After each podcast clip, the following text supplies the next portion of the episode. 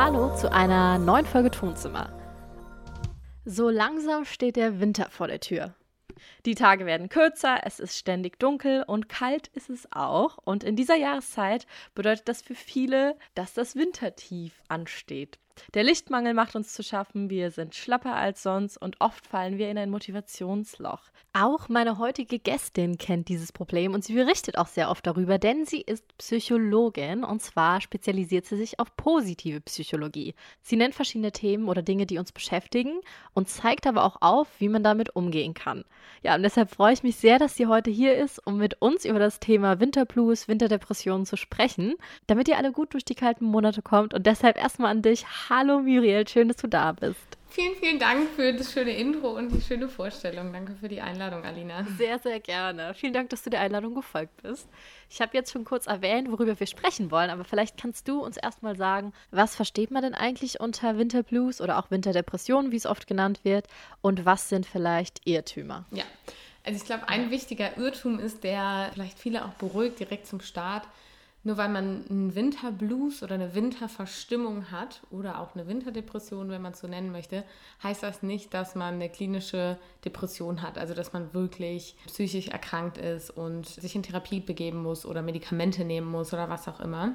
Mhm. Sondern es ist ganz normal, dass manche Menschen mehr dazu neigen, im Winter so einen Winterblues zu bekommen, so ein bisschen verstimmt zu sein, nicht so gut drauf zu sein, weil wie du schon gesagt hast, hat was mit dem Lichtmangel zu tun. Und zwar nimmt unsere Haut über die Sonne Vitamin D auf und Vitamin D hilft uns dabei, das Glückshormon Serotonin zu produzieren. Und das ist zum Beispiel auch das Hormon, was in einem depressiven Gehirn oder Körper nicht so produziert werden kann. Also gibt verschiedene Formen, aber mhm. das ist meistens Mangelware, sagen wir mal so. Und dementsprechend Entsprechend, bevor wir da zu tief reingehen, unterbreche ich gleich mal, weil darum soll es nicht gehen. Und deshalb ist es logisch, dass wenn wir im Winter weniger Sonne abbekommen und auch einfach mehr Kleidung anhaben, das heißt, die Sonne kommt nicht so gut an unsere Haut dran und die Sonne on top nicht so stark ist, dass wir einfach weniger Vitamin D aufnehmen und dann halt bestimmte Prozesse einfach nicht mehr so gut funktionieren, unter anderem mhm. die Produktion von Serotonin. Und das ist eben ein ganz, ganz normaler Prozess, den wir alle durchlaufen. Und da können ganz simple Sachen helfen, wie zum Beispiel Vitamin D zu supplementieren oder auch ein paar andere Übungen, wo wir mit Sicherheit gleich noch drauf zu sprechen kommen. Aber erstmal, es ist nichts Schlimmes und niemand mhm. ist damit allein. Also viele kennen das. Mhm. Ich habe mal kurz eine Frage, weil du es jetzt ein bisschen angesprochen hast mit der Vitamin D-Aufnahme über die Haut. Ich habe nämlich mal gehört, und ich weiß nicht, ob es stimmt, dass diese Vitamin D-Aufnahme am besten durch die Ellbogen, also so die Innenseiten quasi hier passiert. Stimmt das oder ist das auch nur ein Mythos? Da fragst du mich was, was ich dir absolut gar nicht mehr antworten kann. Also könnte ich mir jetzt nur irgendwie herleiten, dass vielleicht die Haut da ein bisschen dünner ist, dass das deshalb ganz gut funktioniert. Aber Fakt ist, Vitamin D wird nicht direkt aufgenommen, sondern unsere Haut nimmt das Sonnenlicht auf und synthetisiert daraus Vitamin D. Und vielleicht können unsere mhm. Ellenbogen ganz besonders gut synthetisieren. Ich weiß es nicht. Aber da hast du auf jeden Fall mehr Wissen als ich. Das war auch eigentlich keine Frage, die ich so geplant hatte, aber ich dachte, ich prüfe jetzt hier mal, ob das stimmt oder ob es totaler Quatsch ist. Die, muss, die, die ja. müssen wir nochmal gemeinsam woanders prüfen. Da kommen wir hier heute nicht weiter, ohne Google zur Hilfe zu ziehen. Ja gut, das müssen wir mal verschieben auf wann anders anders. Aber du hast jetzt schon was ganz Wichtiges angesprochen und zwar ein paar Ideen, wie man so dieses Wintertief kleiner halten kann. Vielleicht haben einige auch schon über die Jahre so ein paar Techniken für sich entwickelt. Aber jetzt sind wir natürlich dieses Jahr nochmal in einer komplett anderen Situation, in einer echten Ausnahmesituation mit der Pandemie, die nun mal gerade ist. Und wir sind zum Beispiel auch gerade in einem Lockdown Light. Das heißt, wir haben weniger soziale Kontakte, gehen weniger raus, sind viel drinnen. Oft ist auch mittlerweile das eigene Zimmer des Homeoffice. Das heißt, man arbeitet da. Hast du denn da Tipps, besonders in der aktuellen Lage, wie man mit so einem Winter Blues richtig umgehen kann. Ja, auf jeden Fall. Und du sprichst auch was ganz Wichtiges an, nämlich diesen Winter, glaube ich, fällt diese Winterverstimmung noch mal mehr Leuten auf. Also zum Beispiel, ich bin mhm. Mensch, ich habe das ganz selten. Also ich hätte die letzten Jahre nicht mhm. gesagt, dass ich irgendwie an einem Winterblues leide. Und dieses Jahr, ich würde immer noch nicht sagen, dass ich stark verstimmt bin, weil ich glaube, ich gut gelernt habe über die letzten Jahre, wie ich generell mit Verstimmungen umzugehen habe. Mhm. Aber auch ich merke, dieses Jahr ist es präsenter und es hat natürlich mit der Gesamtsituation von Corona zu tun dieses Jahr, dass wir jetzt halt quasi im zweiten Lockdown sind, wenn wir mhm. auf den Winter zugehen. Also von daher, das ist auch erstmal noch so ein Punkt. Also es ist noch normaler, wenn du es vielleicht vorher die Jahre nicht hattest und dieses Jahr zum ersten Mal mhm. so erlebst. Und wie du schon sagst, wir sind nicht so viel unter Leuten. Das gleicht es vielleicht normalerweise aus, dass wir trotzdem einiges erleben, soziale Kontakte pflegen, dadurch auch rauskommen. Und jetzt ist das gerade nicht so. Was ich ganz, ganz wichtig finde, ist, dass du dir deinen Homeoffice-Alltag strukturierst. Natürlich kannst du ein bisschen länger schlafen, weil du zu Hause bist. Und wenn dir mhm. das gut tut, kannst du dir das auch gönnen.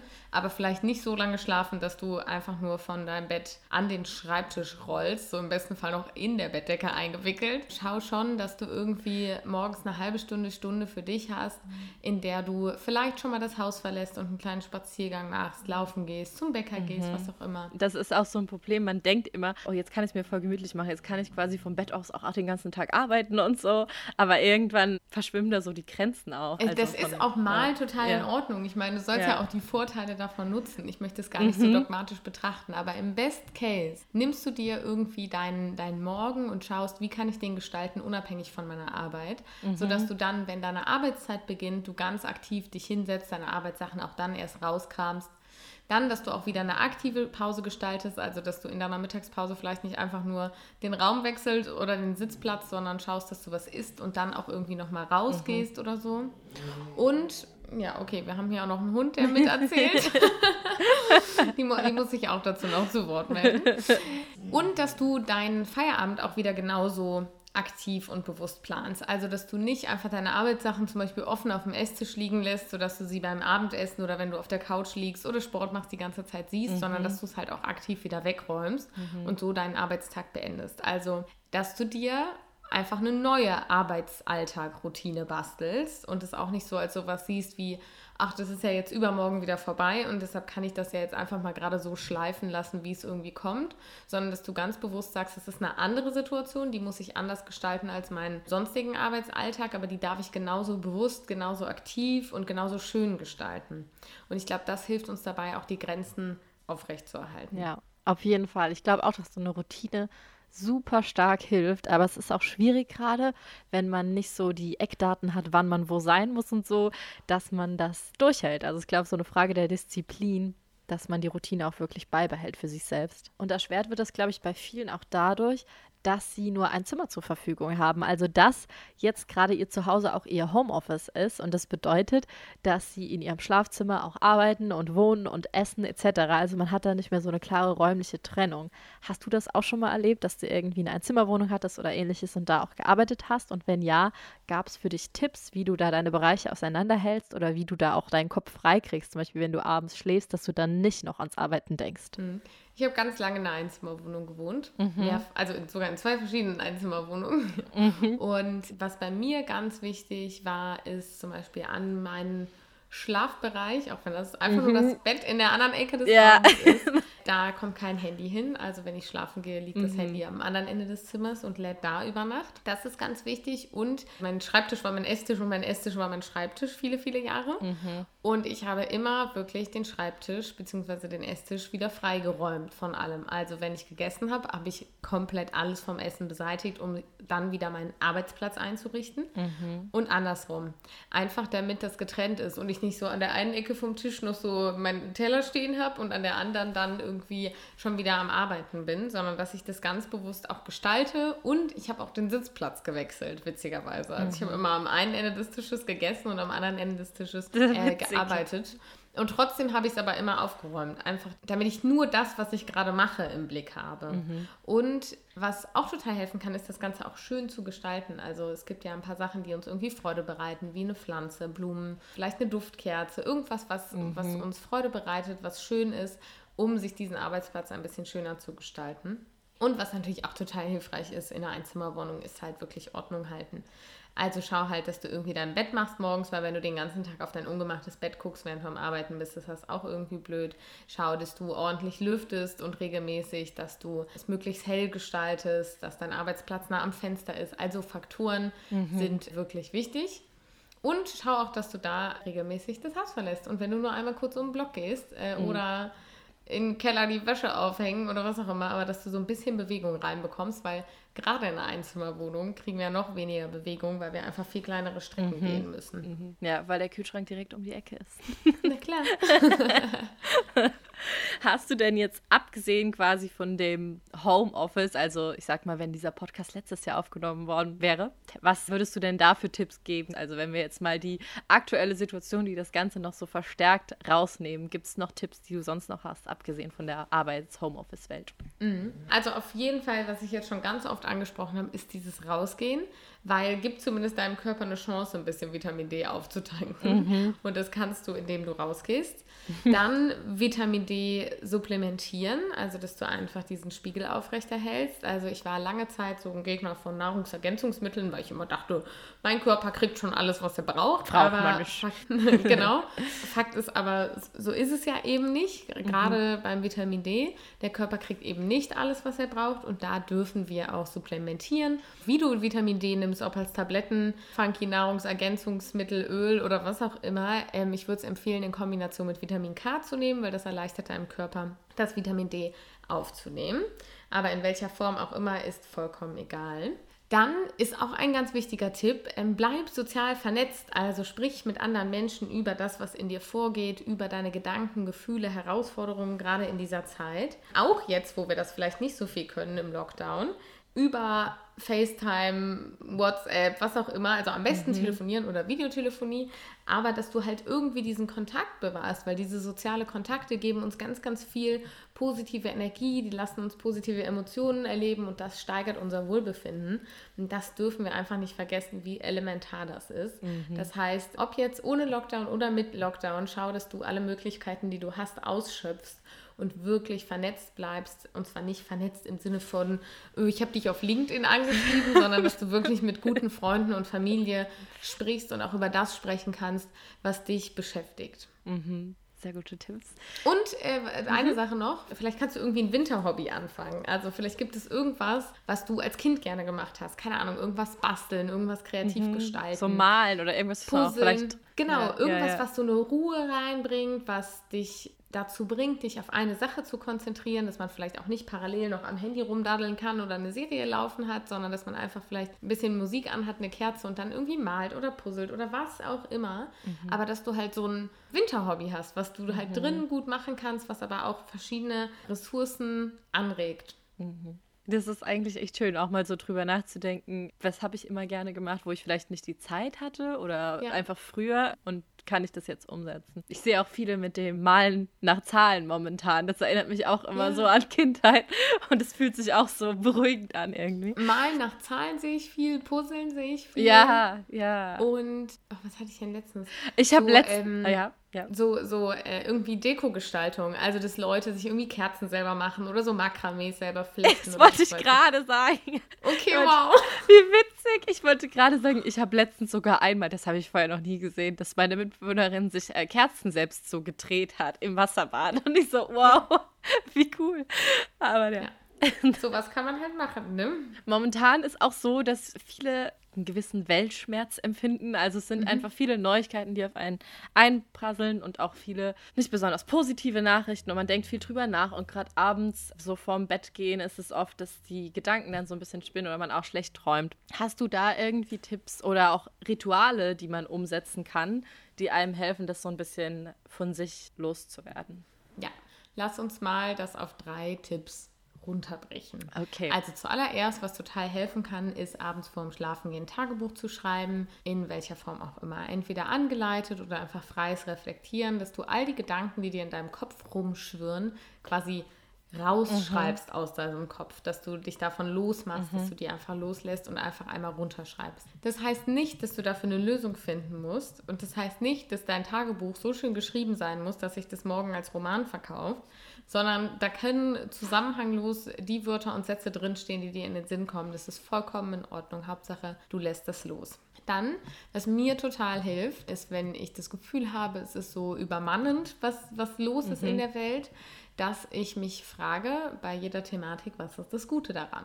Also zum Beispiel Thema Klimaerwärmung. Natürlich gibt es an der Erwärmung des Klimas an sich nichts Gutes, aber was sind vielleicht gute Begleitumstände? Ah, okay, dass wir alle anfangen, viel bewusster zu leben und dass das vielleicht auch für unsere Gesundheit gut ist oder auch für die Entschleunigung gut ist. Oder beim Thema Corona-Pandemie, was ist das Gute daran? Vielleicht wird die Zwischenmenschlichkeit ein bisschen mehr angeregt, dass wir lernen, uns auf das zu besinnen, was wirklich wichtig ist und vielleicht merken, alles klar, meine sozialen Kontakte sind wesentlich wichtiger, mhm. als irgendwie auf Social Media soziale Kontakte zu konsumieren und so. Also, dass wir uns wirklich fragen, was ist das Gute daran? Und das ist, ist wie so ein Spiel, was ich in meinem Kopf seit ganz vielen Jahren immer mit mir selber spiele, dass egal in welcher Situation, wo irgendwas nicht so gut ist oder sich auch für mich nicht gut anfühlt, dass ich mich frage, was ist das Gute daran? Weil ich sage dir, in jeder Sache, die sich nicht toll anfühlt, findest du auch mindestens eine Sache, die gut daran ist. Weil im, im schlimmsten Fall ist das Gute daran etwas, was du lernst aus der mhm. Situation. Also wenn du was ganz Schlimmes erlebst, dann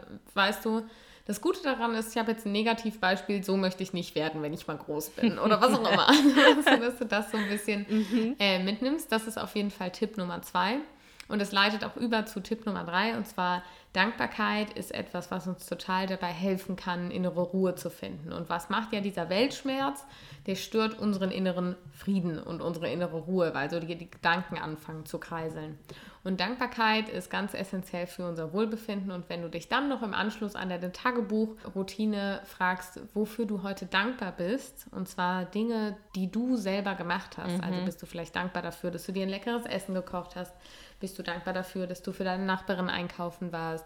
Oder bist du einfach dankbar dafür, dass du eine Mitbewohnerin oder Mitbewohner hast, mit der oder dem du dich sehr, sehr gut verstehst? Was ist irgendwie das, wofür du an dem Tag dankbar sein kannst? Das kann auch helfen, sich so ein bisschen wieder auf sich zu besinnen und vor allem auf das, was schon da ist und nicht auf das, was noch fehlt. Ja, auf jeden Fall. Ich habe damit auch erst gestartet im ersten Lockdown, so richtig typisch. Habe vorher auch noch nie Tagebuch irgendwie geschrieben und habe dann so mit so einem Dankbarkeits Buch angefangen, ja. also quasi jeden Tag ein paar Sachen aufzuschreiben, für die man dankbar war. Ja. Und dann habe ich gemerkt, wenn ich halt am Tag so gar nichts gemacht habe und bin dann halt zum Beispiel mal mittags in den Park spazieren gegangen, dann habe ich so richtig drauf geachtet, was da passiert und auf mein Umfeld. Habe dann voll viele Sachen wahrgenommen. Zum Beispiel einmal habe ich einen Hund gesehen, der so richtig auf einer Spielplatzrutsche die ganze Zeit richtig freudig gerutscht ist. Okay, wow. Und ich fand das so cool und ich dachte mir, wie toll, dass ich das jetzt sehen kann, wie viel Spaß der beim Rutschen hat.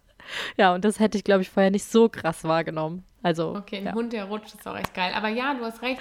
Also, unser Gehirn kann ja was ganz Tolles, es ist veränderbar. Mhm. Und wir neigen nun mal dazu, leider die negativen Sachen mehr wahrzunehmen als mhm. die positiven. Wenn ich mich allerdings aktiv daran erinnere, die positiven Dinge wahrzunehmen und auch dankbar zu sein für das, was schon da ist in meinem Leben, dann helfe ich meinem Gehirn dabei zu lernen, ganz automatisch, eher den Blick auf die positiven Dinge zu lenken als auf die negativen. Mhm. Und das ist genau das, was du beschreibst, dass du dann auf einmal bewusst bist, auch für die kleinen Dinge des Alltags, die schön sind. Mhm. Viele werden in dieser Winterzeit oder auch jetzt zusammen mit der Pandemie nun mal so ein bisschen das Gefühl bekommen oder haben das Gefühl, dass sie einsam sind. Wie kann man davon ein bisschen wegkommen und was ist da vielleicht auch nochmal, damit wir das hier nochmal so gesagt haben, der Unterschied zum Alleinsein? Ja, voll gut. Das wäre nämlich das Erste, was ich dazu gesagt hätte. Ich frage dich erstmal, bist du wirklich einsam oder bist du gerade einfach nur physisch alleine? Mhm. Also das ist nämlich ein ganz, ganz großer Unterschied ich kann alleine sein und mich trotzdem verbunden fühlen. Und ich kann unter ganz vielen Menschen sein und mich trotzdem einsam fühlen. Also das ist ein ganz, ganz wichtiger Unterschied. Ja, absolut. Und alleine sein, also Zeit mit dir zu verbringen, ist super, super, super wichtig. Weil all diese Dinge, die wir gerade besprochen haben, wie Schaff dir deine Routinen, nutze Dankbarkeit, frag dich, was ist das Gute daran, reflektiere. Mhm. Das alles schaffst du nur in der Zeit, in der du alleine bist. Mhm. Das ist natürlich was, was du auch mit jemandem anders teilen kannst, aber im besten Fall passiert das erstmal für dich, dass du einfach für dich auch lernst, in diesen ganzen Sachen gut zu werden und das wirklich als Routine aufzubauen. Das heißt, alleine sein ist was ganz Tolles. Und ich weiß nicht, ob ihr das kennt, aber wenn man so ganz viel Zeit mit Freunden verbracht hat und es war total schön und man will auch eigentlich weiter mit denen Zeit verbringen und ist irgendwie traurig, dass diese Zeit zum Beispiel in Urlaub, ein Wochenende oder was weiß ich zu Ende geht. Mhm. Und dann ist man aber auf einmal wieder zu Hause und ist so für fünf Minuten alleine und merkt so, ist eigentlich auch ganz schön, jetzt mal irgendwie nach sieben Tagen Dauerlabern irgendwie mal alleine zu sein. Mhm. Das ist total schön. Das heißt, beobachte mal, wann bist du vielleicht sogar gerne alleine mhm. und mach dir das ganz bewusst, um von dieser negativen Bewertung des Alleineseins wegzukommen. Mhm. Wenn du aber tatsächlich das Gefühl hast, dass du einsam bist, also dass du dich nicht verbunden fühlst, nicht geliebt fühlst, dann gibt es verschiedene Dinge, die du tun kannst. Also einmal, wer sind denn die Leute in deinem Leben, die dir wichtig sind? Nimm wieder Kontakt zu denen auf und sag denen vielleicht auch, dass du dich gerade einsam fühlst und dass du an sie gedacht hast, weil du dich wieder verbundener fühlen möchtest. Vielleicht kannst du aber auch für eine Person, die dir besonders wichtig ist, einen Brief schreiben oder ein Geschenk fertig machen oder irgendwas, was du dann per Post gerade aktuell mhm. abschickst, um da eine Freude zu bereiten. Weil wichtig ist, dass du verstehst, dass um deine Einsamkeit zu stoppen, niemand in dein Leben kommen muss und sagen muss, hey, du bist nicht einsam, ich bin doch für dich da, sondern dass du dir das selber holst, weil damit holst du dir die Eigenverantwortung wieder zurück und kannst dich selber darum kümmern. Wie schlimm ist es, wenn ich jedes Mal, wenn ich mich einsam fühle oder traurig bin oder irgendwas, darauf warten muss, dass jemand kommt und mir dieses mhm. Gefühl wegnimmt? Dann muss ich im Zweifel Monate warten, weil vielleicht niemand kommt, weil es niemandem auffällt. Und das ist so, du gibst die maximale Verantwortung über dein eigenes Leben und deine Gefühle ab. Deshalb, wenn du einsam bist oder traurig, dann frag dich, was kannst du jetzt gerade aktiv an der Situation ändern? Mit wem kannst du Kontakt aufnehmen? Wem kannst du eine Freude machen? Was kannst du vielleicht für Beschäftigungen dir suchen? Hier sind wir auch wieder so beim Thema, welchen Sachen gehe ich gerne nach? Welchen Tätigkeiten? Was bereitet mir Freude? Um halt wieder mehr positive Emotionen in dein Leben zu holen.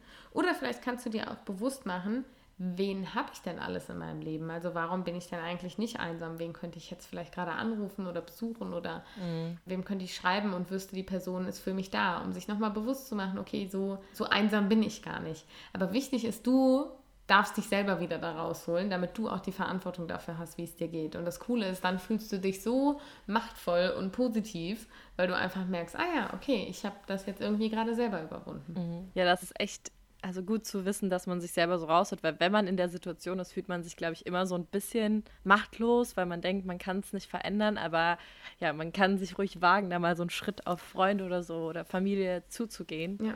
Genau. Ich äh, frage mich dann immer, also wenn es einem ganz, ganz schlecht geht, was mhm. ist die eine klitzekleine Sache, die ich gerade an meiner Situation verändern kann? Mhm. Weil diese ganz kleine Mikrosache kann so viel mächtiger sein und hilfreicher als alles Große, was von außen kommt weil da eben diese Verantwortung mitgeht, weil ich auf einmal merke, oh krass, ich habe jetzt diese kleine Sache verändert und das hat was in meinem Gefühlszustand verändert. Ich habe irgendwie die Kontrolle. Mhm. Und das gibt uns wieder einen Auftrieb.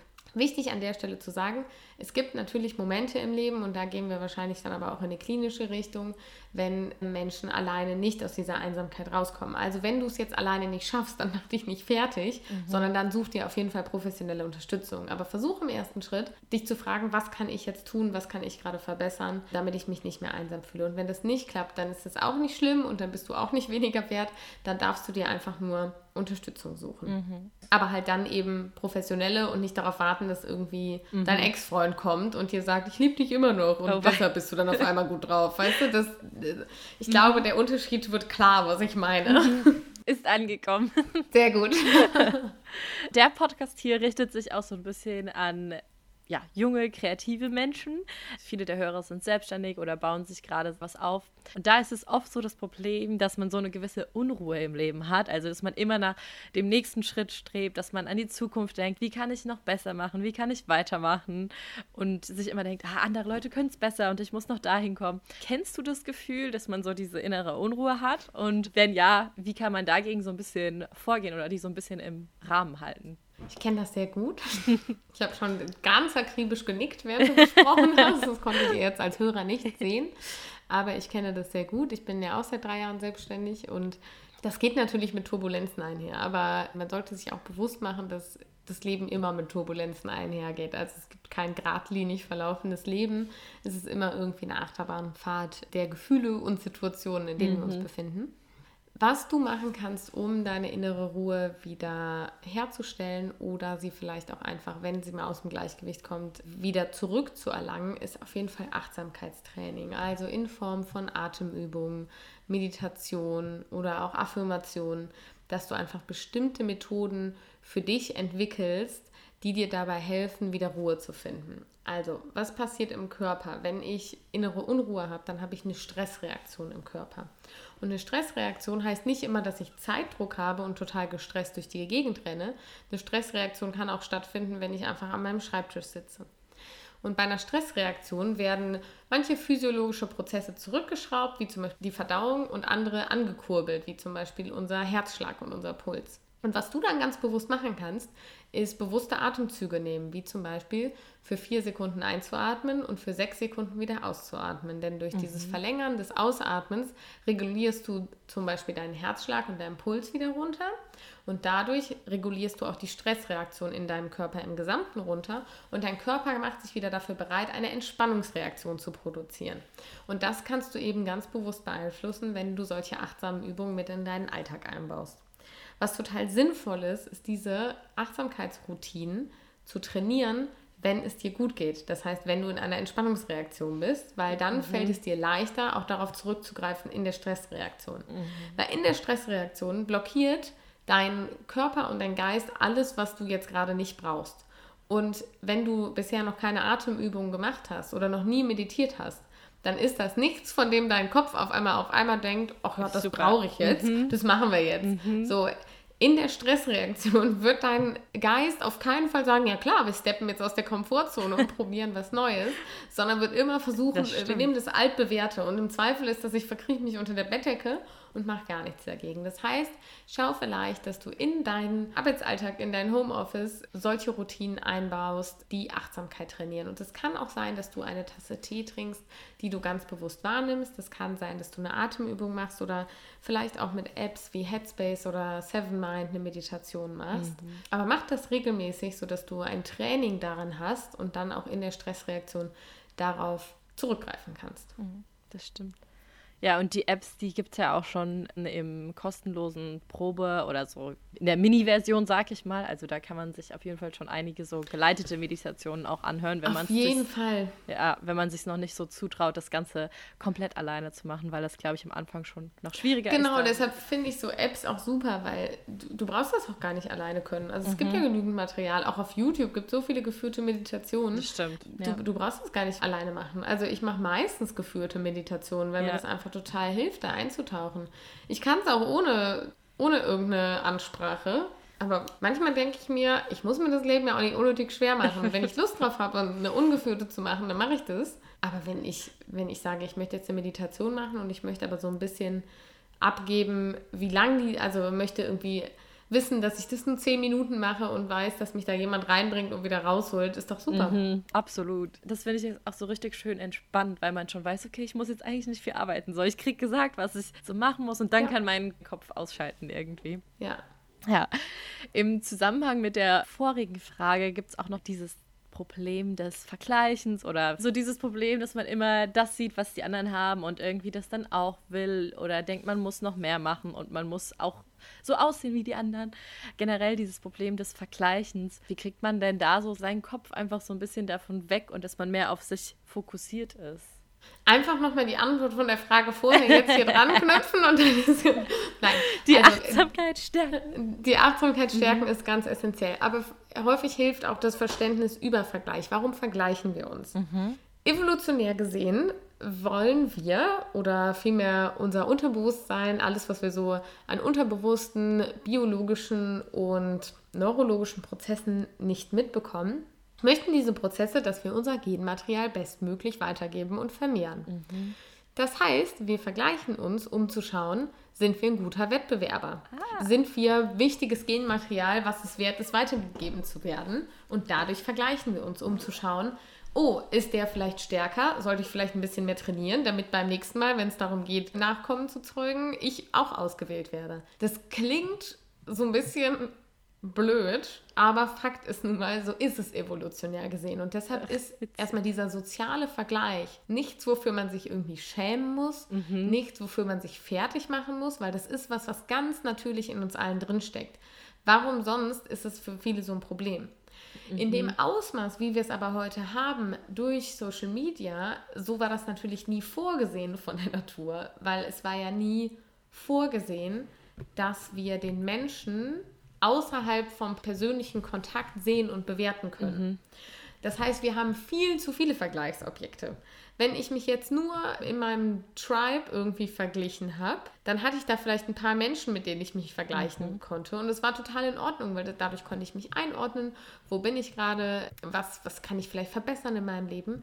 Aber jetzt haben wir hunderttausende Vergleichsobjekte jeden Tag, die wie so, keine Ahnung, so ein Wasserfall an uns vorbeirauschen, all day long. Und das ist natürlich total anstrengend. Mhm. Also was du machen kannst, ist wirklich deine Social-Media-Zeiten reduzieren, dein Social-Media aufräumen, wem folge ich, wem sollte ich vielleicht entfolgen, dass du wirklich schaust, was tut mir gut. Oder wer ist vielleicht auch eine Person, mit der ich mich vergleichen möchte, weil ich weiß mal, so viele sagen, ja, hör einfach auf, dich zu vergleichen. Ja, wenn wir uns nicht vergleichen würden, dann würden wir uns auch keine Ziele oder so setzen. Also warum mhm. setze ich mir denn ein Ziel? Ja, weil ich irgendwo hin möchte, wo offensichtlich irgendjemand schon mal hingekommen ist und ich finde es bewundernswert. Mhm. Das ist in Ordnung. Also wenn du den Mount Everest besteigen möchtest, dann darfst du dich natürlich mit krassen Bergsteigern vergleichen, um zu schauen, was kann ich noch lernen. Nicht um zu schauen, wie mache ich mich fertig, sondern wie kann ich mich verbessern. Mhm. Das heißt, schaue, dass du dir irgendwie Vorbilder suchst, wo du schauen kannst, wie ist gerade mein Wissensstand, wie ist gerade mein Entwicklungsstand, wo möchte ich noch hin und was kann ich eventuell dafür verbessern. Aber nimm dir keine Vergleichsobjekte, die A, vielleicht nicht relevant sind. Also Beispiel, junge Mädchen in der Pubertät, die sich mit irgendwelchen Bloggerinnen Ende 20, Anfang 30 auf Social Media vergleichen die vielleicht schon, diese Bloggerinnen, seit 15 Jahren dafür arbeiten, dass sie sich jetzt das Haus mit Pool bauen, mhm. dass sie den Mann haben und diese Beziehung führen, die sie führen und, und, und. Und da werde ich natürlich frustriert, wenn ich dann als 15-jähriges Mädchen zu Hause sitze, irgendwie noch bei meinen Eltern wohne, äh, überhaupt noch nicht durch die Pubertät durch bin und gar nicht die Partnerschaft finden kann, weil mein ganzes Kontrollzentrum noch nicht entwickelt ist und ich natürlich irgendwie noch gar nicht die Zeit hatte, das ganze Geld zu verdienen, was die Person schon verdient hat, um sich dieses Leben zu ermöglichen. Ich darf das für mich als Vorbild nehmen, aber ich darf es nicht als aktuellen Maßstab nehmen. Und das mhm. ist, glaube ich, ein ganz wichtiger Punkt im Thema Vergleichen. Und deshalb habe ich das eingangs gesagt, Achtsamkeitsübung kann uns total dabei helfen, von diesem Vergleich loszukommen. Nicht insofern, als dass wir uns einfach gar nicht mehr vergleichen. Ich glaube, das ist gar nicht möglich, dass wir uns nicht vergleichen, weil sonst würden wir uns nicht weiter verbessern. Und das liegt in der Natur des Menschen, dass wir uns weiterentwickeln und verbessern. Aber ist es möglich, durch ein Achtsamkeitstraining diesen Vergleich bewusster werden zu lassen? Also, dass ich nicht unbewusst in so eine Gedankenvergleichsschleife rutsche, die mich dann irgendwie total bremst, sondern dass ich so achtsam bin, so bewusst mit mir und meinen eigenen Gedanken, dass wenn ein Gedanke des Vergleichs kommt, ich das auch direkt bemerke und mhm. merke, ach krass, jetzt hast du dich gerade mit dem oder der verglichen und dann kann ich überlegen, möchte ich das? Ist das ein Mensch, mit dem ich mich aufgrund der vorherig gesagten Sachen vergleichen möchte? Oder ist das ein Mensch, mit dem ich mich nicht vergleichen mhm. möchte? Oder möchte ich vielleicht mich nur mit einer ganz bestimmten Expertise, einem ganz bestimmten Bereich, den diese Person mhm. bedient, vergleichen und den Rest mal ausklammern? Und dadurch kann ich es viel bewusster gestalten. Und das hilft uns auch da, mhm. Entspannung zu finden. Mhm. Ja, also einfach mal die Gründe zu suchen, wieso vergleiche ich mich vielleicht mit der Person oder was finde ich vielleicht auch cool, was ich selbst erreichen möchte und, und womit sollte ich mich vielleicht auch nicht vergleichen. Ja. Und mit diesem ganzen Thema vor allen Dingen auf Social Media bezogen, hast du dich auch gerade sehr viel beschäftigt, auch in den letzten Folgen deines Podcasts, das haben wir jetzt auch noch nicht angesprochen, du hast auch zwei Podcasts, aber wir möchten jetzt mal über den Share and Grow Podcast, also dein. Das ist mein Hauptpodcast. Ja, genau, dein Hauptpodcast sprechen. Dort behandelst du verschiedene Themen rund um die Psychologie und ja. beschreibst die kurz und erklärst die auch so, dass jeder die versteht. Und dann gibst du aber auch praktische Tipps, wie man damit umgehen kann, wie man vielleicht Probleme aus dem Weg räumen kann. Und ich finde, das hast du richtig gut gemacht, weil das sind auch immer so knackige Folgen, also irgendwie so 10, 15 Minuten. Das heißt, man kann wirklich so im Kurzen irgendwie praktische Tipps bekommen, wie man Sachen Sachen einfach verbessern kann und wie man einfach Schwierigkeiten angehen kann. Und da gibt es ganz verschiedene Themen. Und die letzten Folgen zum Beispiel gingen da über Social Detox, die ja. hast du gerade rausgebracht. Also wer da jetzt Interesse hat, nachdem ihr dich jetzt hier reden gehört habt, hört da mal auf jeden Fall rein. Da gibst du nämlich super praktische Tipps auch. Wie geht man so einen Social Media Detox an? Ja. Wie setzt man den um? Wie kann man sich vielleicht darauf vorbereiten, etc. Ja, aber vielleicht kannst du noch mal so generell über deinen Podcast was erzählen. Also was erwartet die Zuhörer da, falls sie da auch mal reinhören wollen? Wollen. Und genau, worum geht es genau? Ja, also ich brauche gar nicht viel sagen, weil du hast es ganz toll zusammengefasst. Ich habe mich gerade voll gefreut, weil genau darum geht es mir im Podcast, dass wir die Psychologie und auch die positive Psychologie als mein Fachgebiet anwendbar machen für jeden. Und das schaffen wir ja nur, indem wir sagen, guck mal, das ist der Tipp und den kannst du so umsetzen. Mhm. Weil dann haben wir auch Lust, sowas umzusetzen. Wenn wir uns erstmal durch ewig lange Forschungsartikel und Theorien wühlen müssen, Natürlich gibt es die Leute auch, die das cool finden, aber der Großteil der Menschen sagt, ja, ich will das direkt in meinen Alltag integrieren können und das versuche ich bei Share and Grow mhm. und deshalb heißt er auch Share and Grow, weil ich teile etwas und du kannst daran direkt wachsen und wenn du mit mir deine Erfahrungen teilst, kann ich daran auch wiederum wachsen. Und das, das habe ich so, mir heute noch gedacht, dieser Name ist so smart. wenn wir etwas teilen, dann wachsen wir. Ja. Also immer auch wenn es manchmal unangenehm ist, wenn uns mhm. zum Beispiel jemand glasklar seine Meinung ungefiltert vor die Füße legt und wir so denken, boah, das wollte ich eigentlich gar nicht hören. Wir wachsen trotzdem daran, weil wir werden kritikfähiger. Mhm. So Sachen, das finde ich einfach total schön. Und ja, deshalb freue ich mich sehr über jeden Hörer und jede Hörerin bei Share and Grow und auch immer über euer Feedback und eure Bewertungen, weil irgendwie mhm. ist es ja, also du kennst es wahrscheinlich, mit so einem Podcast, man sendet sowas ins Internet raus und man sieht nicht die Reaktionen. Mhm. Also wenn ich einen Vortrag halte oder in einem Gespräch bin, dann kriege ich ja ein direktes mhm. Biofeedback durch mhm. Mimik, Körpersprache etc. Mhm. Und das hat man ja im Internet einfach nicht mhm. und deshalb ist es ganz, ganz viel wert, dass auch ähm, die Hörerinnen und Hörer mit einem in Interaktion gehen. Also macht das auch total gerne. Ja, das freut einen echt immer. Vor allen Dingen, wenn man dann merkt, vielleicht hat ja irgendeine Podcast-Folge bei jemandem was ausgelöst oder bewirkt und das ist echt immer schön zu hören. Und was einen natürlich auch super freut, ist, wenn ihr eine nette Rezension da lasst. Ja. Zum Beispiel könnt ihr das wirklich in 30 Sekunden oder Minute bei Apple Podcasts machen. Da müsst ihr einfach zum Beispiel auf dem iPhone auf die App Apple Podcasts gehen und dann zum Beispiel Tonzimmer suchen oder auch Muriels Podcast und dann könnt ihr runterscrollen und wirklich super einfach eine Rezension da lassen und das freut einen erstens richtig und es hilft auch, dass andere Leute den Podcast finden. Also wenn ihr dafür einfach nur eine Minute Zeit habt, dann wäre das natürlich super oder wird sich auch jeder Podcast darüber freuen. Aber macht das natürlich nur, wenn ihr das auch machen wollt und wenn ihr den Podcast wirklich gut findet. Sonst fühlt euch dazu gar nichts gezwungen. Und ich komme jetzt auch mal wieder zurück zum Thema. Und zwar hast du selbst in einem Interview gesagt, dass du früher selbst perfektionistisch warst, das jetzt aber nicht mehr so bist. Kannst du da vielleicht ein paar Tipps geben, wie man damit umgehen kann und wie man sich da vielleicht auch so ein bisschen vom Perfektionismus-Gedanken abtrennen kann? Ja, okay, also ich bin still not perfect darin, unperfekt zu sein oder unperfekte Ansprüche zu haben. Ich glaube, das ist auch einfach, das auch, also dass ich sehr sorgfältig bin, ist einfach eine Charaktereigenschaft. Und ich denke, jeder, der so einen perfektionistischen Anspruch hat, äh, merkt, dass da so eine Sorgfältigkeit oder eine Gewissenhaftigkeit mit einhergeht. Mhm. Und ich glaube, und das ist ganz wichtig, um da mal so ein bisschen Balance reinzubringen, das wirst du nicht loswerden. Das ist auch in Ordnung, weil das bringt ganz viele positive Dinge mit sich.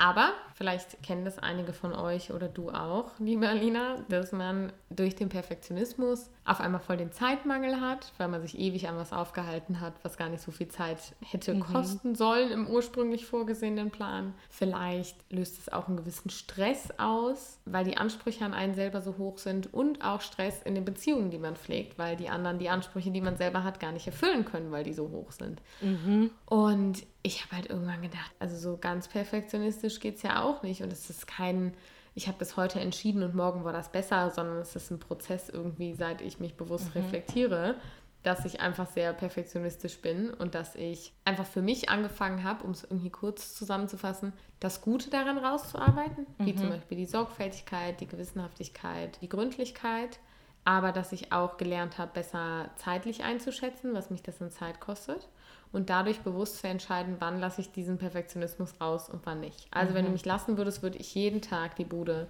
komplett auf links drehen, alles sauber machen, alles waschen, bügeln. So, so mega den Hausfrauen-Move, aber pingelig ohne Ende. Und ich habe halt einfach für mich gelernt, wenn ich das mache, dann habe ich halt kein Leben. Mhm. Also dann habe ich gar keine Zeit, mich an diesem Ergebnis, was ich erschaffe, zu erfreuen, weil wenn ich am einen Ende angekommen bin, kann ich am Anfang wieder loslegen, weil es da schon wieder irgendwie mhm. zu Unordnung gekommen ist. Und mir bewusst zu machen, dass das Leben eben nicht perfekt ist und das zum Beispiel, ich liebe dieses Beispiel von Ordnung und Sauberkeit, weil das einfach so für viele so ganz greifbar ist. Wenn eine Wohnung immer perfekt ist, dann findet da kein Leben statt. Mhm. Und es findet halt auch Leben in meiner Wohnung statt und dazu gehört halt mal irgendwo ein Fleck oder ein Krümel oder ein paar Schuhe oder eine Jacke. Das ist bei mir trotzdem, und ich wette, alle Freunde von mir, die gerade zuhören, denken sich so, wow, Mirel, bei dir ist trotzdem so krank ordentlich. Ja, aber Mein Anspruch wäre so noch viel höher. Und ich habe irgendwie gelernt, das so ein bisschen ans Leben anzupassen. Genauso wie auch in der Arbeit. Wenn ich immer alles so perfekt ausarbeiten und ausreifen lassen würde, mhm. wie mein Kopf das gerne möchte, also dann wäre ich noch nicht selbstständig, dann wäre mein Podcast nicht draußen, nichts. Und ich habe irgendwann für mich den Ansatz etabliert und das habe ich sehr, sehr gut geschafft. Better done than perfect. Mhm. Also lieber irgendwas ist erledigt, geht raus in die Welt und ich kriege Feedback und kann es dann verbessern, als dass ich ewig lange im stillen Kämmerlein daran rumschraube und es wird eh nicht besser, weil okay. ich ja kein Feedback bekomme von außen. Das heißt, manchmal bin ich sogar jetzt eher so, ja, komm, scheiß drauf, das geht jetzt so raus, weil ich einfach gelernt habe, dass wenn ich was raussende, dann kriege ich Feedback dazu und das kann ich viel, viel besser einarbeiten als meine eigenen Gedanken. Das mhm. heißt natürlich nicht, dass ich alles, was ich mache, irgendwie hinrotze und dann ist es durch, sondern ich überlege mir das, schaue, dass das Hand und Fuß hat. Und wenn ich meine, das ist präsentabel, dann zeige ich das und dann ist das wie so ein Prototyp. Und das mhm. ist dann mhm. die erste Runde, dann kriege ich Feedback, dann mache ich den Prototypen Nummer zwei und alles, was ich mache, mhm. ist immer irgendwie ein Prototyp, weil ich mir denke, es wird halt eh nie fertig sein. Und dementsprechend darf sich alles weiterentwickeln und es darf auch so rausgehen und so wieder reinkommen, wie es halt dann zu dem mhm. Zeitpunkt ist. Und das ist vollkommen in Ordnung. Also ein bisschen diese Akzeptanz, dass der Wunsch nach Weiterentwicklung, den ich habe, halt auch verlangt, dass es nicht perfekt sein kann, weil sonst mhm. wäre keine Weiterentwicklung mehr da. Ja. Gab es das für dich auch schon während dem Studium so, also dass du da Probleme hattest mit deinem Perfektionismus, was vielleicht auch Uni-Projekte oder Seminararbeiten, Hausarbeiten etc. angeht? Also alles, was quasi nicht im Endeffekt von dir bewertet wird, sondern von anderen. Das gab es auch, aber in der Uni habe ich tatsächlich am schnellsten gelernt, sozusagen better done than perfect, weil ich gesehen habe, wie alle um mich rum sich wirklich, ich muss es mal so sagen, für gute Noten den Arsch aufgerissen haben mhm. und auch nicht mehr oder weniger glücklich waren als ich. Mhm. Also wirklich, mhm. ich habe mich dann gefragt, macht mich das jetzt glücklicher? Wenn ich mhm. jetzt hier eine Nachtschicht für einlege und es ist vielleicht keine 1,5, sondern eine 1,3. Oder kann ich auch einfach es jetzt so abgeben Voll. und irgendwie einen schönen Abend mit meiner WG verbringen und dann ist es fertig und es ist trotzdem noch eine gute Note. Mhm. Dann hat mir auch total der Gedanke geholfen, die Person, die das bewertet, ist ja auch nur ein Mensch. Mhm. Also das ist ja kein Übermensch. Auch diese Person ist ja nicht perfekt. Wer bin ich, dass ich erwarte, dass ich da was Perfektes abliefern muss? Das ist was, das hat in der Uni tatsächlich recht schnell geklappt bei mir, weil ich so gemerkt habe, okay, das, was ich abliefer, bestimmt ja nicht meinen eigenen Wert. Also das bestimmt ja nicht, wie viel ich wert bin, wie wichtig ich meinen Freunden oder meiner Familie bin. Das mhm. mindert auch nicht den Wert, den ich in eine Vorlesung oder in ein Seminar mit reinbringe, weil meine Ansichten oder meine Diskussionsbeiträge vielleicht trotzdem wertvoll sind. So, und das hat nichts damit zu tun, ob ich jetzt eine 1-0 mache oder eine 2-7. So, das ist halt total egal. Und das hat mir sehr geholfen, ja. Sehr cool. Dann würde ich sagen, schließen wir diesen ersten Frageteil ab, weil am ja. Schluss kommen auch noch mal Zuhörerfragen. Und dann machen wir jetzt ein kleines Spiel. Naja, Spiel ist ein bisschen übertrieben, aber ich stelle dir sechs verschiedene Entweder-Oder-Fragen und du kannst einfach aus dem Bauch heraus antworten. Die haben wirklich nichts mit Psychologie zu tun, sondern sind einfach wild zusammengemischt, damit die Zuhörer dich ein bisschen besser kennenlernen. Genau, und du kannst deine Entscheidung erklären, musst du aber nicht. Okay. Bist du bereit? Ich bin ready. Balkon oder Garten? Hm. Garten. Also wenn ich mich entscheiden kann, dann nehme ich doch einen ganzen Garten. Wobei ich schon auch Terrassen liebe. Also so, weißt ja. du, so Dach, Balkon, Terrassen und so. Wenn in dem Garten richtig Sonne ist, geil. Oder eine richtige Dachterrasse. Mhm. Ja, wenn man dann so eine richtig hohe hat in der Stadt, wo alle anderen schon gar keine Sonne mehr abkriegen, dann ist es auch voll schön, wenn man so über dem Dach. Ja, ja ich bin doch bei oben. Ich bin bei Balkon oder Terrasse und nicht beim, nicht beim Garten. Buch lesen oder Audiobuch hören? Buch lesen. Gemüse oder Obst? Gemüse. Streifen oder kariert? Streifen. Sieht man sogar. Okay, sehen jetzt die Zuhörer nicht, aber du hast ein gestreiftes Hemd. Gestreiftes ja. ja, wenn ich ein Muster nehme, dann eher Streifen als irgendwas anderes. Tee oder Kaffee? Kaffee. Und als letztes, lieber überrascht werden oder geplant? Geplant. Also ich finde, überrascht werden ist so eine romantische Vorstellung, aber Vorfreude ist halt super cool. Und deshalb finde ich es eigentlich viel schöner, wenn irgendwas geplant ist. Stimmt. Ja. Stimmt, die Vorfreude fällt ja komplett weg. Also bei Überraschung hast du halt, yay, Überraschung und dann findet es statt und dann ist vorbei. Und bei Planen ist so, noch zwei Wochen, dann machen wir das. Wie cool ist es? Noch drei Tage, dann machen wir das. Das finde ich halt viel geiler. Stimmt, da habe ich noch nie drüber nachgedacht. Ich dachte, bei Überraschung ist die Freude halt so richtig groß, weil du das nicht erwartet hast. Was natürlich auch wahrscheinlich so ist. Also oft, nicht immer, glaube ich. Wenn die Überraschung gut ist, Ja. dann ist das so, ja. Und abschließen möchte ich diesen Teil jetzt mit einem random Fact von dir. Also du darfst uns jetzt was über dich erzählen, was möglichst noch nicht so viele Leute wissen. Das darf alles Mögliche sein, ob das eine Charaktereigenschaft ist oder ein heimliches Talent oder dein erstes Konzert, ganz egal. Ja, in sowas bin ich nicht so gut. Ist das schon? Oh, doch, ich kann eine witzige Story über mich erzählen. Sehr da war gut. ich elf oder so und bin in so einem großen Kaufhof mit meiner damaligen besten Freundin und ihrem großen Bruder, der war mit uns unterwegs, in so einem großen Kaufhof so eine Rolltreppe hochgefahren, wo so verschiedene Rolltreppen halt kreuzen. Ja. Und ich habe irgendwas Cooles entdeckt und wollte es zeigen und habe meinen Kopf so aus der Rolltreppe rausgestreckt und es gezeigt und bin dann mit dem Kopf gegen die andere Rolltreppe Ah, gefahren, ja. weil die Rolltreppe bewegt sich ja. Ja, das äh, werde ich nie vergessen und da muss ich immer dran denken, wenn ich aneinander vorbeilaufe und Rolltreppen vorbeigehe, weil ich hatte eine richtig große Beule am Hinterkopf. Aber du fährst noch mit der Rolltreppe. Ich fahre noch Rolltreppe, aber das beschreibt trotz aller Perfektion meine Tollpatschigkeit ziemlich gut. Ja. Schön. Dann kommen jetzt die Zuhörerfragen noch. Die haben wir schon teilweise angesprochen, aber vielleicht hast du da noch mal was zuzufügen. Und zwar, hast du eine konkrete Übung oder Aufgabe, die man jeden Tag anwenden kann, um gegen den Winterplus anzukämpfen? ja, dann lass uns doch noch was Neues mit reinnehmen. Was du machen kannst, ist morgens im Bett sitzend, sitzend, nicht liegend, sonst pennst du wieder ein, safe, mal die Augen zu schließen und dir deinen Tag vorzustellen und zu visualisieren. Also wie möchtest du, dass dieser Tag abläuft? Wie bist du gelaunt? Welche Erfolge möchtest du erzielen? Welche Aufgaben abschließen? Mit welchen Menschen möchtest du sprechen? Und dass du dir einfach fünf Minütchen Zeit nimmst und einmal das durchgehst und dir das gedanklich vorstellst, um dich quasi positiv auf den Tag vorzubereiten und dir darüber auch im Klaren zu sein, wie soll sich dieser Tag anfühlen. Äh, das kann auf jeden Fall helfen. Jetzt noch eine Frage und zwar 2021 steht vor der Tür. Was hältst du von Neujahrsvorsätzen? Nicht so viel. ähm, Eigentlich nichts. weil das einfach so eine viel zu krasse Euphorie ist, dass sich jetzt nur, weil sich das Jahr ändert, auf einmal dein ganzes Leben ändert. Also du kannst zu jedem Zeitpunkt im Jahr dir einen guten Vorsatz nehmen und den anfangen umzusetzen.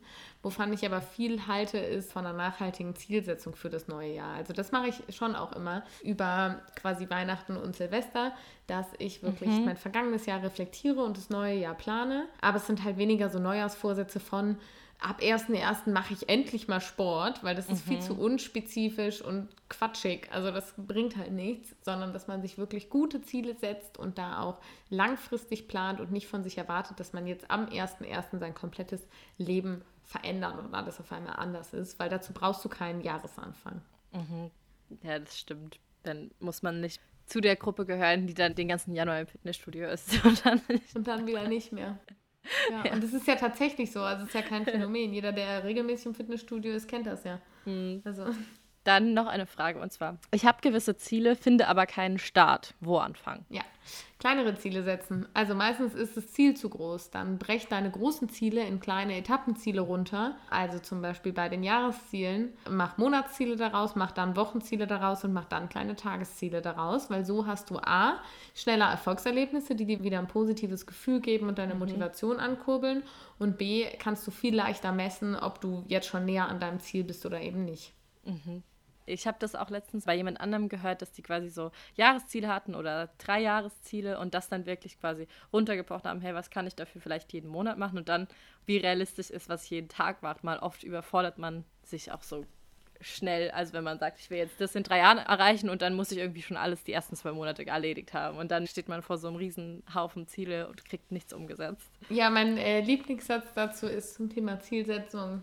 Wir überschätzen, was wir in einem Jahr erreichen können und unterschätzen, was wir in zehn Jahren erreichen können. Und wenn wir uns das mal durch den Kopf stimmt. gehen lassen, merken wir so, stimmt, wir denken immer, boah, ein ganzes Jahr, das ist so viel Zeit. Ja, es ist viel Zeit, aber es sind auch nur vier Jahreszeiten so. Mhm. Also das heißt nicht, dass du jetzt in dem Zeitraum irgendwie das Rad neu erfinden kannst oder musst, sondern du darfst es auch gerne ein bisschen offener gestalten. Dann machen wir noch eine letzte Zuhörerfrage und zwar, hast du Tipps, um morgens besser in den Tag zu starten? Und in der Nachricht kam dann, dass sie eigentlich Nachtmensch ist und immer die ganze Nacht arbeiten könnte, aber morgens nicht rauskommt. Genau. Hast du da Tipps? Wie gehst du damit um? Also erstmal ist es vollkommen in Ordnung eigentlich, dass es Menschen gibt, die das so machen und andere, die es so machen, weil wir einfach einen unterschiedlichen Biorhythmus haben. Jetzt bin ich natürlich die, ich bin der Morgenmensch mir hilft es total, irgendwie schön in den Tag zu starten. Ich habe morgens direkt schöne Sachen vor und bin irgendwie schon darauf vorbereitet, was alles ansteht. Also wenn ich morgens Sport machen will, liegen meine Sportsachen schon bereit. Wenn ich irgendwie ein schönes Frühstück oder einen schönen Kaffee machen möchte, dann habe ich vielleicht schon am Abend vorher den Tisch gedeckt mit den Sachen, die ich halt schon rausstellen kann. Oder wenn ich einen Termin habe, habe ich mir meine Klamotten schon zurechtgelegt. Oder, oder, oder. Mhm. Also dass ich mich so ein bisschen auf den Morgen gedanklich vorbereite. Und dann halt auch, dass man sein Einschlafen ordentlich über die Bühne bringt. Also weil das Ding ist, es bringt dir nichts, früh aufstehen zu wollen, wenn du halt nicht auch früher schlafen gehst. Mhm. Das heißt, du musst anfangen zu schauen, okay, wann möchte ich schlafen gehen, wie muss ich irgendwie dafür meinen, meinen Zeitplan ein bisschen umstellen, wann sollte ich anfangen zur Ruhe zu kommen, vielleicht nicht mehr an irgendwelchen Bildschirmen zu sein, wann sollte ich gegessen haben, getrunken haben, ähm, so eine gewisse Schlafhygiene, wie man sagt, vorgenommen haben. Also mein Bett frisch beziehen oder duschen gehen vorm Schlafen gehen oder was auch immer, was dir gut tut was du eben auch schon abends machen kannst, um dich darauf vorzubereiten, gut und früh zu schlafen, damit du auch morgens aufstehen kannst. Mhm. Sehr gut. Ich glaube, damit beenden wir das jetzt auch mal, damit es auch nicht zu lang wird, weil wir jetzt schon fast eine Stunde aufnehmen. Danke für die ganzen Tipps. Ich möchte aber jetzt noch, dass die Zuhörer mit einem Ohrwurm aus der Folge gehen und deshalb frage ich immer meine Gäste und Gästinnen, ob sie da einen Song haben, mit dem sie irgendwas verbinden oder der gute Laune macht oder der einfach dich an irgendwas erinnert, den du den Leuten ans Herz legen kannst. Ich habe einen richtig guten Ohrwurm am okay. Start. Und zwar ist Simply the Best von Tina Turner. Ein Klassiker. Ein Klassiker. Äh, richtig guter Power-Song, auch vielleicht zum Morgens aufstehen. Ich höre das immer, wenn ich einen Lauf habe, also einen Marathon oder sowas, höre ich das immer vor Start. Und ich stelle mir wirklich vor, Tina singt es halt für mich. So, ich bin die Beste, ich mache jetzt hier den besten Run aller Zeiten. Die singt es gerade nur für mich. Ja. Und das ist sehr gut. Also ein sehr guter Stimmungsbooster. Das ist auch wirklich so ein Ohrwurm. Der ist jetzt die ganze Zeit schon in meinem Kopf, obwohl ich es jetzt nicht mal gehört habe. Das ist so ein typisches Lied, da hört man nur den einen Satz und der Kopf fängt schon an. Ja, ist echt so.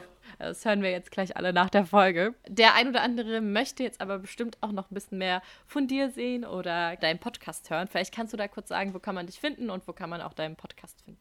Also, den Podcast kann man eigentlich auf allen gängigen Podcast-Plattformen hören: Spotify, iTunes, Podimo, wo auch immer du Podcasts hörst.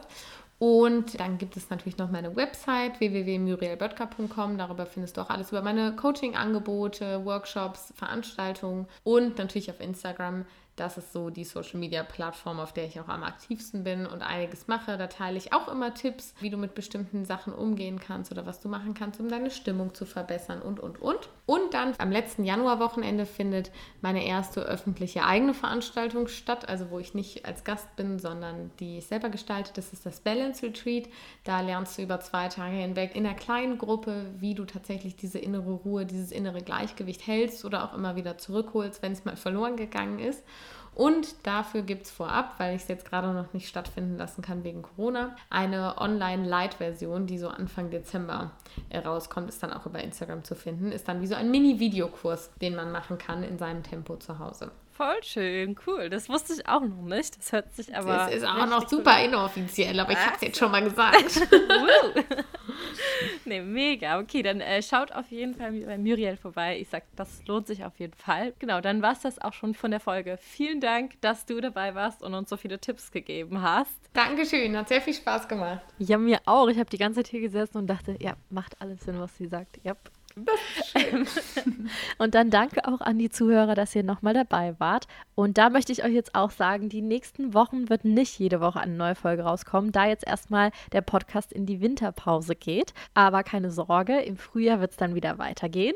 Nur jetzt ist eine kleine Winterpause, aber auf Instagram wird trotzdem die ganze Zeit weiter gepostet. Also wenn ihr da vorbeischaut auf dem Instagram-Channel von Tonzimmer, werdet ihr trotzdem noch ein paar Infos bekommen und ein bisschen Input. Wenn ihr über die Tage Zeit habt, dann lasst wirklich gerne eine Rezension da. Das freut mich auf jeden Fall. Und haltet euch fit. Nutzt ein paar von Muriels Tipps, um nicht dem Winterblues zu verfallen. Und dann hören wir uns im Frühjahr wieder. Bis dahin könnt ihr natürlich gerne alte Folgen auch anhören von Tonzimmer, falls ihr noch nicht alle gehört habt. Und dann bleibt mir für die heutige Folge nur noch zu sagen: Tschüss. Tschüss.